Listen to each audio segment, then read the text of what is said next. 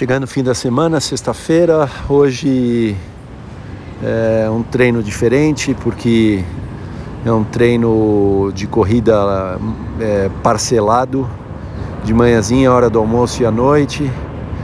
E também seria uma natação, então acordei super cedo, 15 para 5 da manhã e corri 4 quilômetros e acabei de fazer meu treino de natação, variado, perna, é, palmar e, e muito bom. Essas variações têm sido interessantes.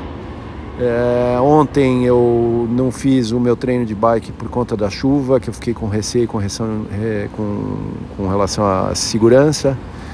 Então é isso aí. Hoje correndo atrás, amanhã tem bike, tem corrida e domingo eu tento inserir a bike que eu não fiz ontem para completar a planilha inteira da, da semana.